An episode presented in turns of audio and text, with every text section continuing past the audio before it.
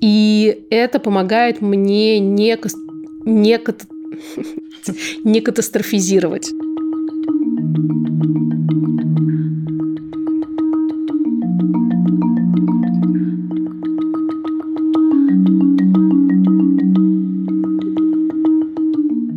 Здравствуйте, дорогие. Привет, привет. Это подкаст «Никакого правильно», студия «Либо-либо». И в этой, хотел сказать студии, но нет, в этой спальне с вами... В будуаре, кстати. Наконец-то будуар да. стал действительно будуаром. С вами Ксения Красильникова. И Маша Карначула. Сегодня 3 мая. Мы не можем не сказать «Мир, труд, май». Или, как говорят наши друзья из Aviasales, «Три звездочки, труд, май». Поздравляем вас с этим опасным праздником. Будьте аккуратны. Этот сезон выходит при поддержке образовательной платформы «Нетология», которая уже 11 лет обучает современным и востребованным профессиям и вдохновляет людей на перемены. Птицы, которые сейчас особенно явственно распелись, явно торжественно приветствуют «Нетологию». И птицы явно уже вдохновились. Да, сейчас срочно пойдут что-то менять. Например, получат государственный диплом ведущего российского вуза. Как тебе такой поворот? Оп, Опа! Для этого им всего лишь нужно обратиться в нетологию. Потому что в прошлом году нетология запустила две онлайн-магистратуры – управление цифровым продуктом и цифровое предпринимательство. В партнерстве ни много ни мало с НИУ ВШЭ. То есть Высшей школой экономики. И РАНХИКС, Академия народного хозяйства и государственной службы, где я получала свое четвертое высшее образование, кстати говоря. С этого года список онлайн-магистратур расширился аж до 9. И обо всех этих программах по ссылке в описании эпизода. Птицулечки, слышите? Давайте скорее. Здесь в эпизод входит Александр Борзенко и рассказывает нам, какие конкретно птицы какую магистратуру выбирают обычно. Слушайте подкаст «Сперва ради», если еще нет.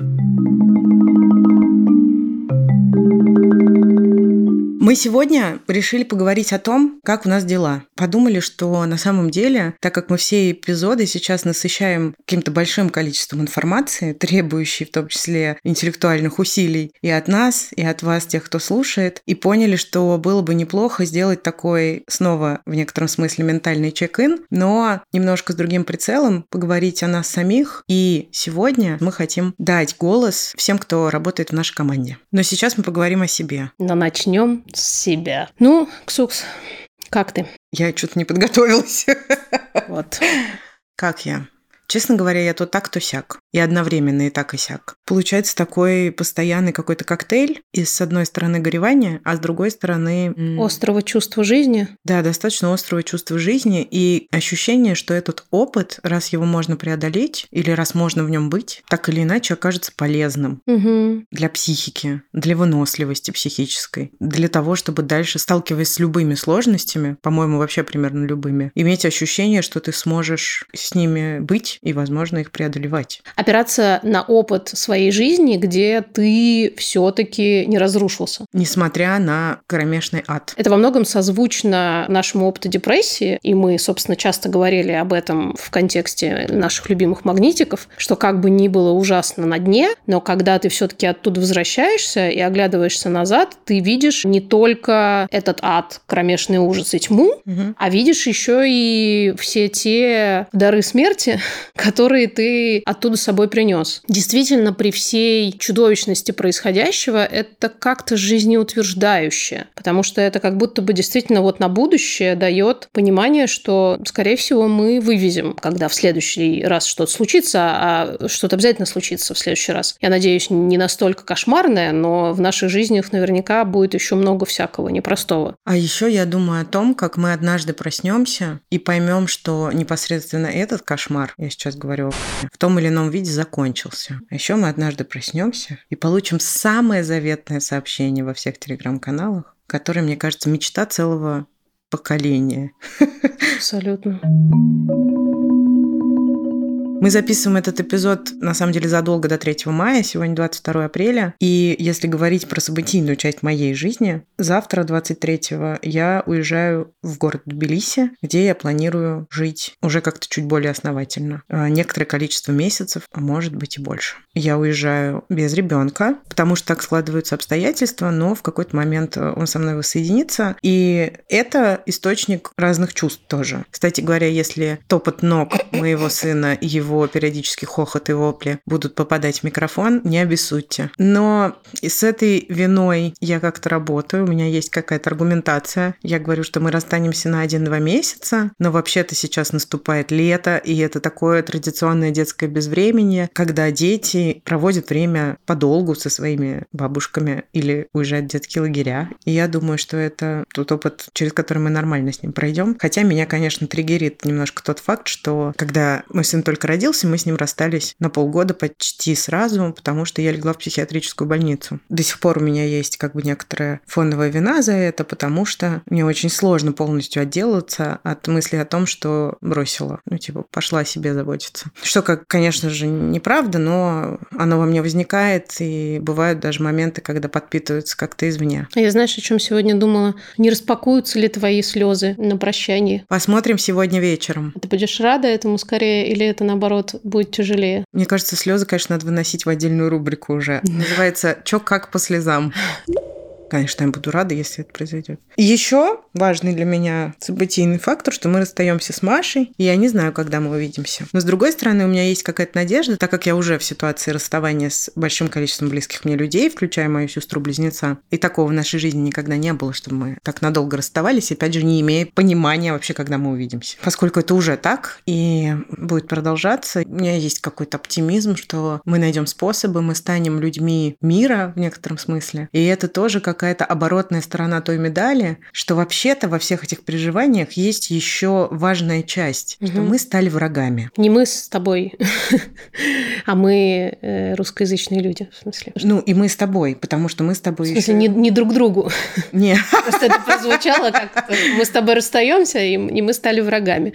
Нет, мы вроде не стали. Мы не стали врагами, Слава вроде. Господи. Что вроде-то? Я имею в виду, что мы и своей стране неприятны. Угу. Как минимум большой части. И за рубежом тоже. Мы не welcome, что называется. Нас не ждут с распростертыми объятиями, как об этом говорят. Но, в общем, мне как-то радостно, что мне есть за что зацепиться, что я вот цепляюсь за работу. Сейчас я приеду в Тбилиси, там Лика Кремер, руководительница студии «Либо-либо». И мы как начнем с ней вдвоем шуршать. Плюс у меня там есть друзья, и это тоже опора большая. То есть я понимаю, что я все равно не останусь одна. Опять же, я оглядываюсь на привилегию, и моя главная жизненная привилегия, как я уже не раз говорила, это мои друзья. У меня их много, и со многими из них у меня очень близкие семейные отношения. Машуль, расскажи, что у тебя. Я так тебя заслушалась. И... Ой, я так увлекательно говорила. Да, ты ну, очень просто увлекательно говорила, и я как-то, знаешь, прямо растеклась немножко, потеряла боевой настрой. Боевой? Да, ну так, ой, да, ужас.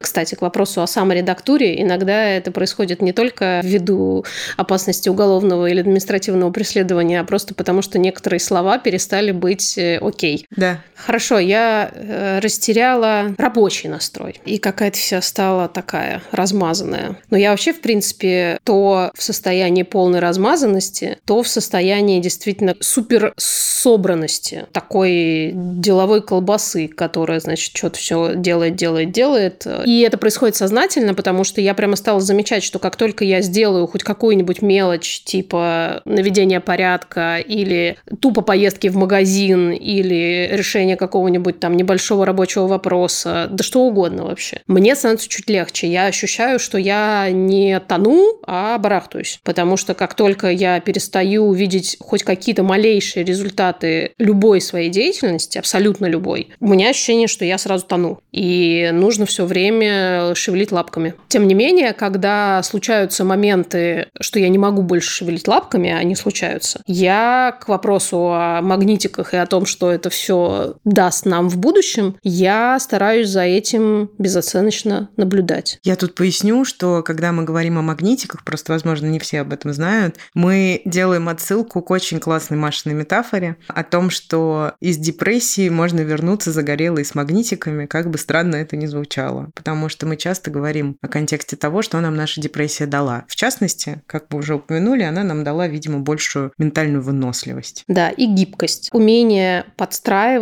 под предлагаемые обстоятельства. Может быть, не сразу, может быть, не идеально, но все-таки в какой-то момент ты замечаешь, что ты как-то существуешь и даже, собственно, показываешь какой-то результат. А значит, жизнь идет, значит, она продолжается. Я еще замечаю, что я могу наблюдать за своими типа плохими в кавычках состояниями безоценочно. Привет э, Джеффу Уоррену и mindfulness, который я практикую уже, получается, второй год. Реально пошел уже второй год без перерыва каждый день. И действительно это стало приносить свои плоды. То есть я в какие-то дни говорю, сегодня я совсем плохо. У меня плохое настроение. У меня сегодня сплошной негативизм. Мне все сегодня кажется бесперспективным, бессмысленным. И вот это вот постоянное проговаривание того, что со мной происходит, оно помогает отделять меня как меня от того, что со мной происходит. Я перестаю сливаться с этими своими проблемами и состояниями, и это помогает мне не катастрофизировать, потому что вот эта катастрофизация – это одна из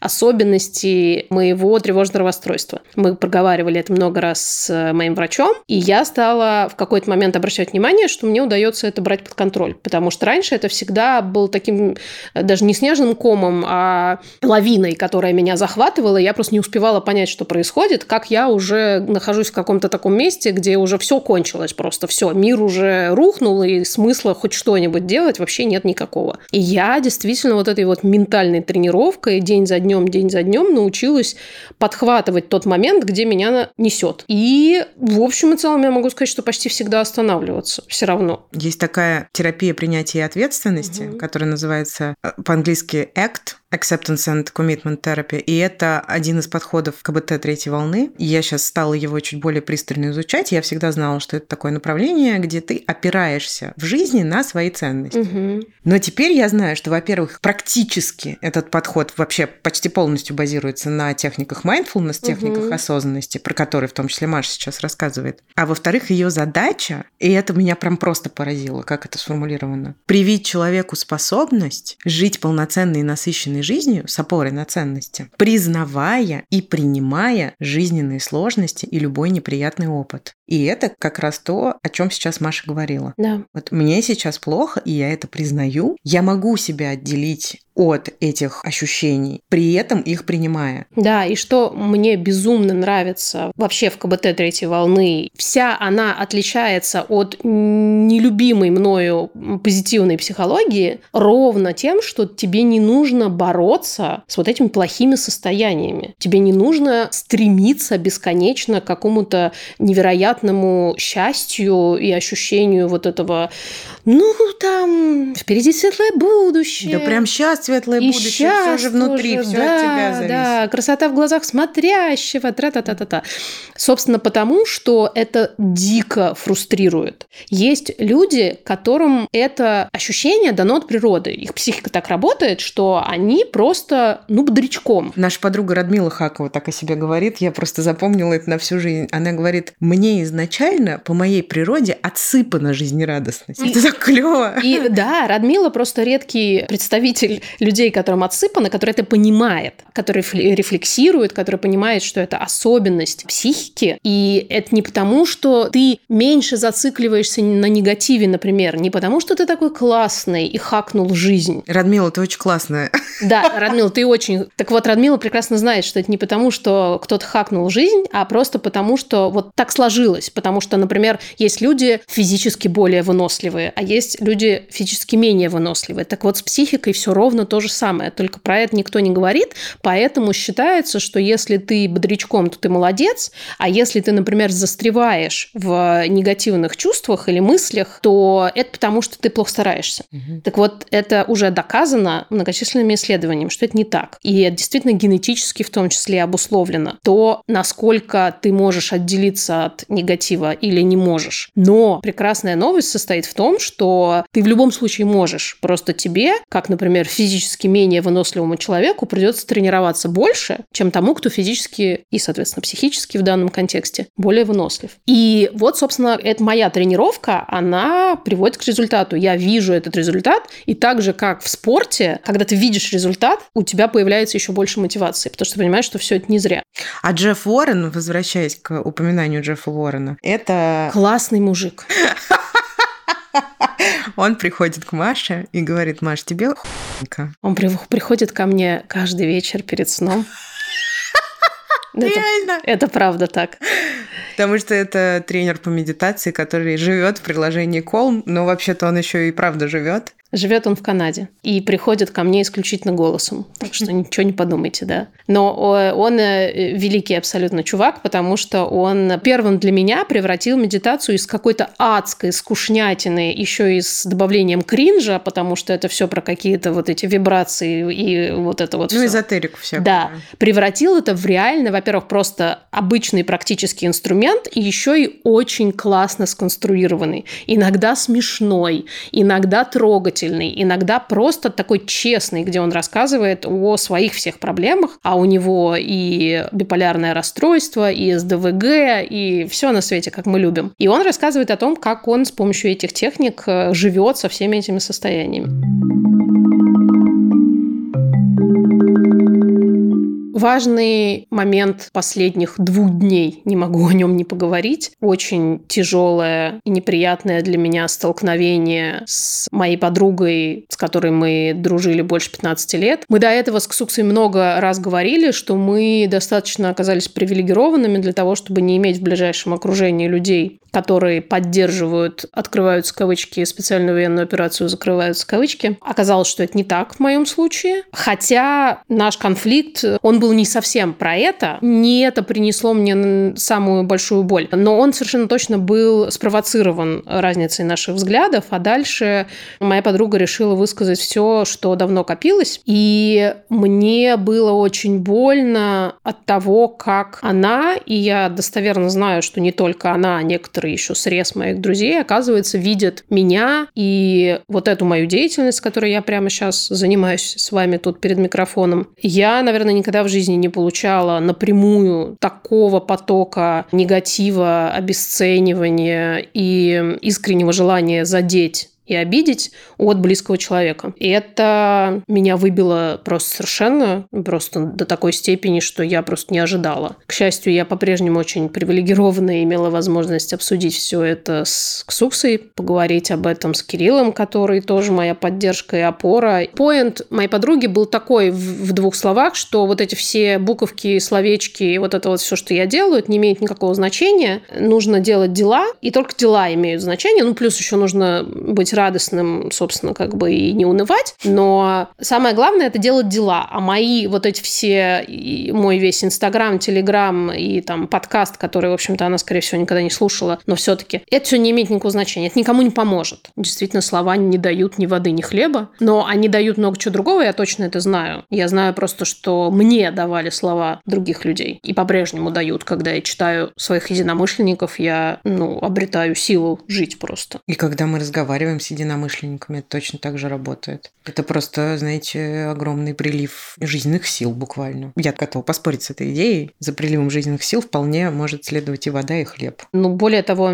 в общем-то, меня довольно сложно обвинить в том, что я ничего не делаю помимо разговоров. Это неправда. Конечно. Но явно, зная мою болевую точку, была задача ударить именно в нее. Ну, получилось. Я думаю, что я буду еще долго рефлексировать и эти слова, и главным образом свое место в жизни своих друзей. Может быть, сейчас пока это злость и обида э, во мне говорит, но вчера для меня эти события, эти чувства были связаны с каким-то дополнительным облегчением от того, что мы собираемся уезжать из России вообще я оглядываюсь назад и понимаю, что лет пять назад эта ситуация меня бы сломала. Прям вот в самом прямом смысле слова. Слова я бы легла и все. Несмотря на то, что мне больно, плохо, и я хотела бы, чтобы этого не происходило, я понимаю, что эта ситуация помогает мне видеть мой собственный рост. Как бы э, слащаво и клишированно это сейчас не прозвучало. Это здорово, во-первых, потому что это помогает мне самой жить. Во-вторых, мне кажется, это делает меня еще более способной помогать другим людям, чувствовать их боли, может быть, нести там какие-то свои опыты, которые могут пригодиться в их жизнях. И мне кажется, я смогу передать какую-то часть своего сложного опыта, именно переработанного сложного опыта Алёше. И, может быть, это как-то облегчит в будущем его жизнь, его отношения с его важными людьми, потому что, может быть, мне будет как бы о чем ему рассказать.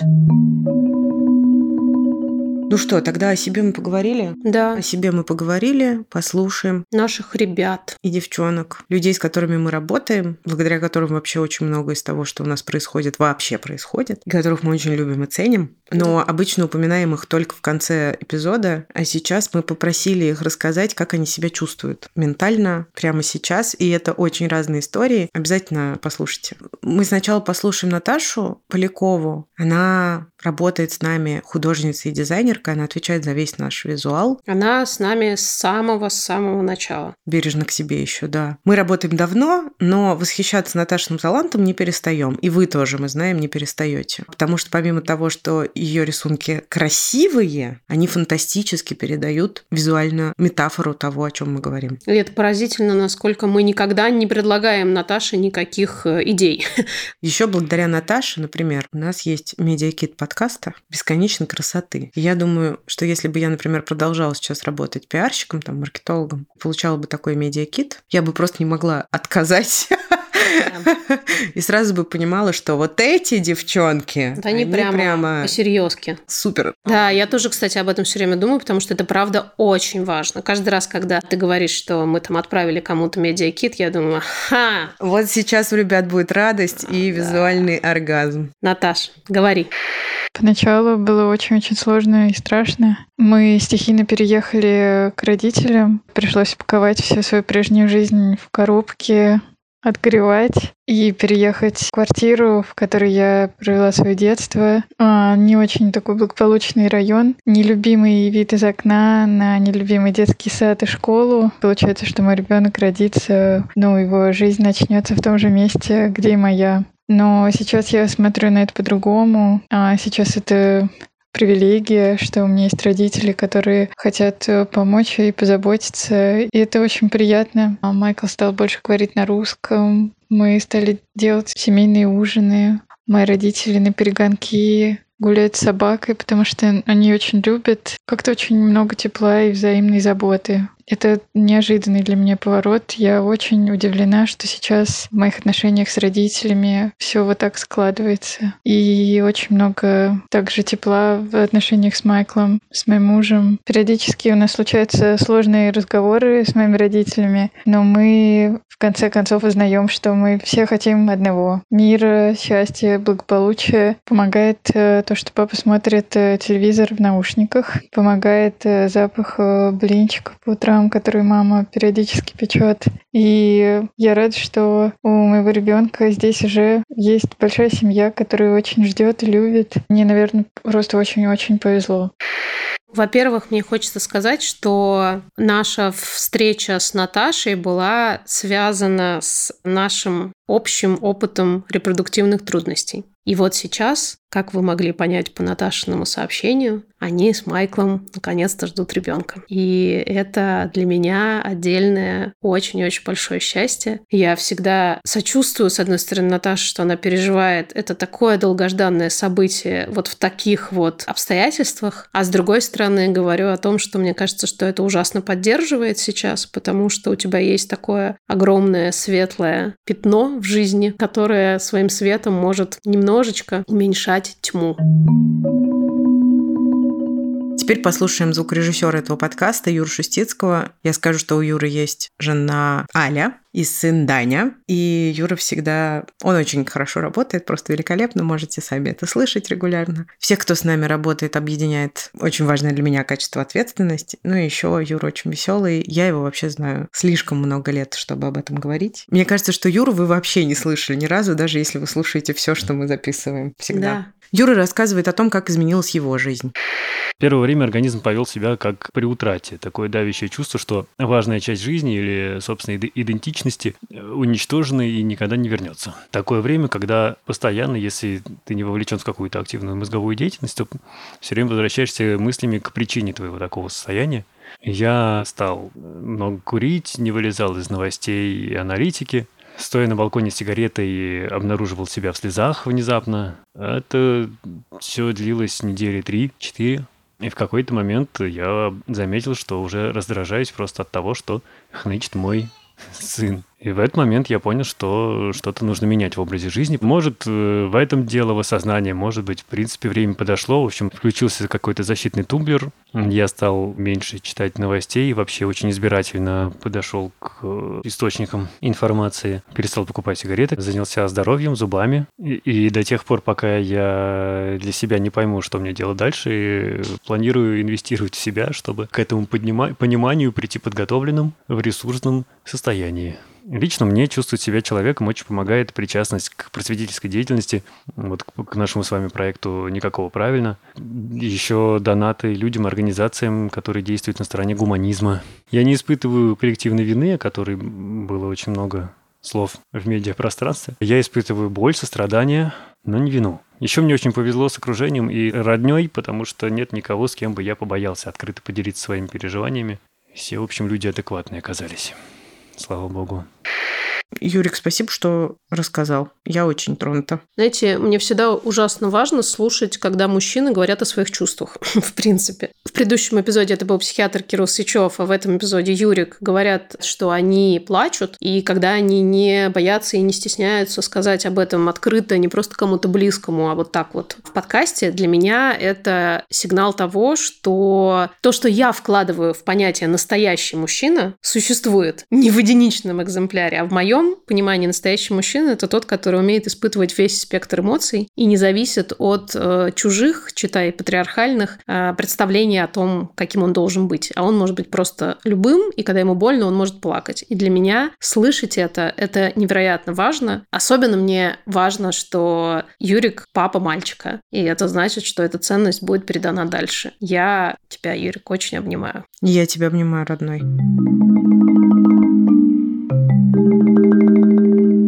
Этот выпуск выходит. Шлеп, шлеп, шлеп, шлеп, шлеп. Это выпуск выходил. Вышел выпуск. Он. Войди, выйди и войди обратно.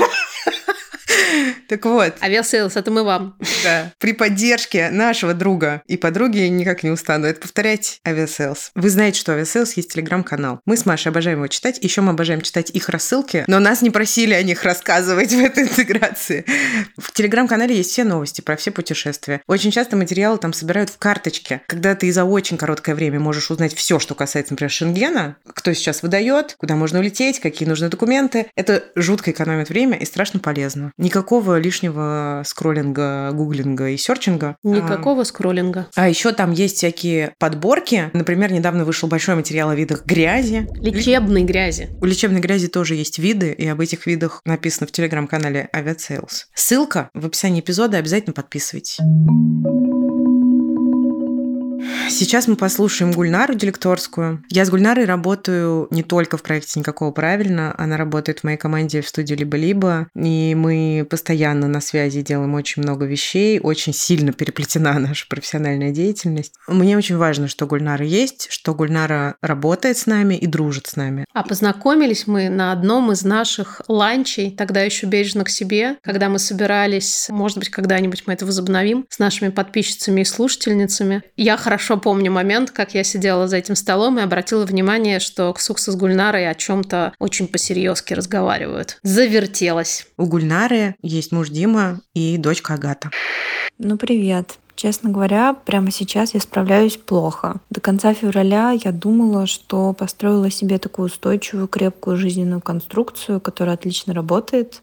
Но конец февраля, март, апрель вытащили из этой конструкции много важных подпорок. Эти подпорки это, понятно, организованный быт, это рутина, это планы, это общение, встречи с близкими мне людьми, это дом, это няня моей трехлетней дочки, это вера в какие-то ценности, идеалы. В общем, этого всего не стало.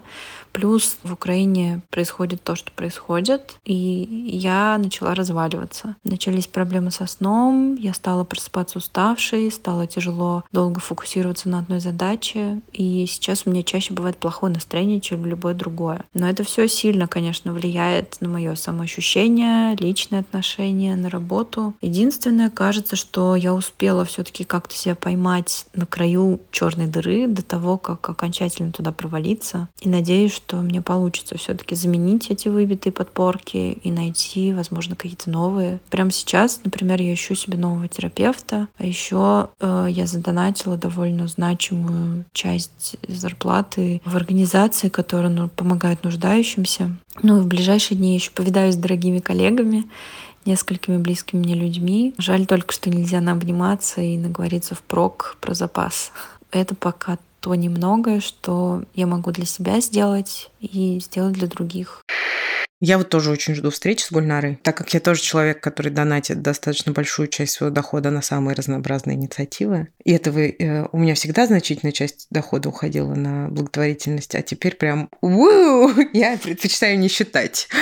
Я просто думаю, что мы в эпизоде про агентность на самом деле забыли об этом упомянуть. Угу. Это очень важная вещь, что это правда дает маленькие кусочки сил. И мне очень жаль, что у нас у всех, конечно, разрушилась жизнь. И мне жаль, что так произошло у Гульнары, потому что я своими глазами наблюдала, как она долго строила себе. И очень так тщательно, и очень вдумчиво, и с большой душой строила себе жизнь, дом, некоторую систему, в которой можно существовать комфортно. Эта боль у нас с Гульнарой очень созвучна, потому что я тоже очень привязана к своему дому, к своему быту, к нашей няне, которая один из самых важных людей в Алешиной жизни. И для меня это было отдельной невероятной болью, и я могу довольно хорошо представить, какой болью это является для тебя, Гульнар. Но мне очень важно, что, опять же, что мы в этом вместе, что я могу это слышать, и что я могу примерять это на себя и понимать, что не только у меня это произошло. Обнимаем тебя.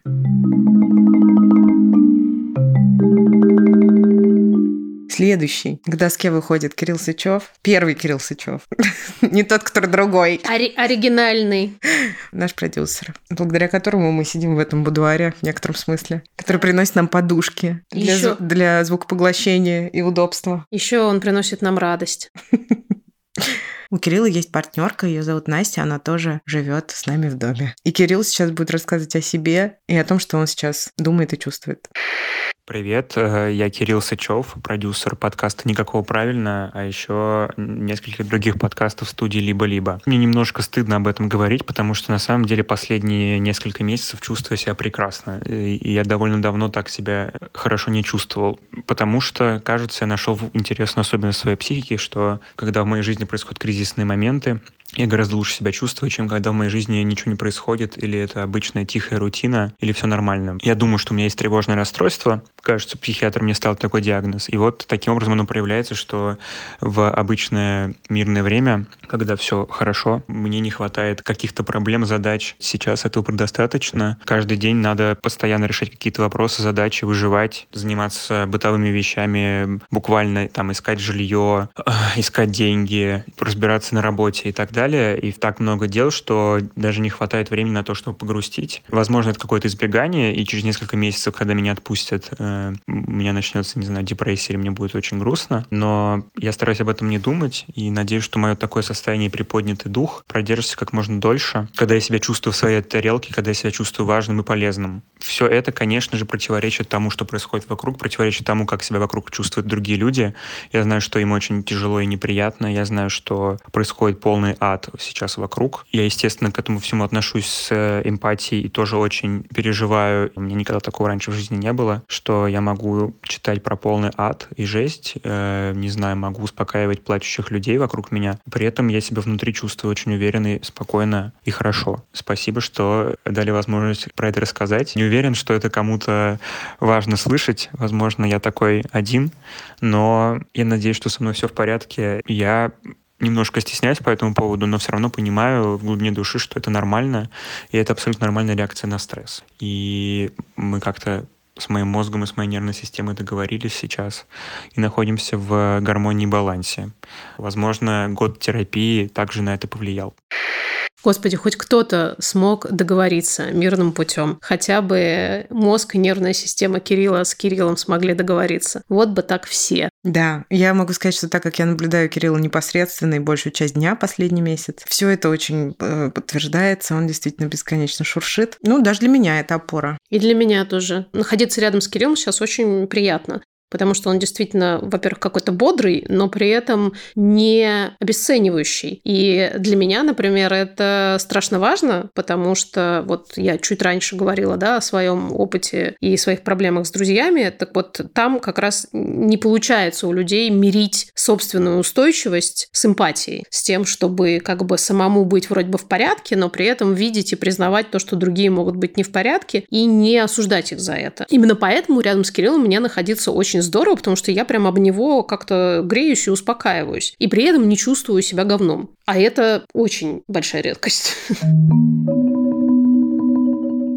Теперь у нас прозвучит сообщение от Серафимы Каданер. Серафима вообще очень хороший психолог и нарративный практик. Еще она моя близкая подруга. Но э, в нашей команде она делает великое дело. Отвечает за нашу базу психиатров, которая, как я много раз говорила, жемчужина моего сердца. Это значит, что Сима ищет врачей доказательных и эмпатичных в разных городах России и за пределами России теперь тоже. А еще она обрабатывает какую-то дополнительную входящую информацию от тех людей, которые обращаются к специалистам из нашей базы, и если там оказывается, что специалист себя а, показывает, может быть, с не самой какой-то приятной стороны, то э, Серафима этим занимается дополнительно для того, чтобы наша база действительно оставалась безопасной. У Симы есть муж Андрюша, мой ближайший друг, и дочка Тиша.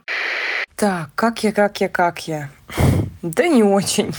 Все так же не очень. Хотя сегодня, наверное, я поймала себя на ощущении, что делать какую-то работу мне не невыносимо тяжело.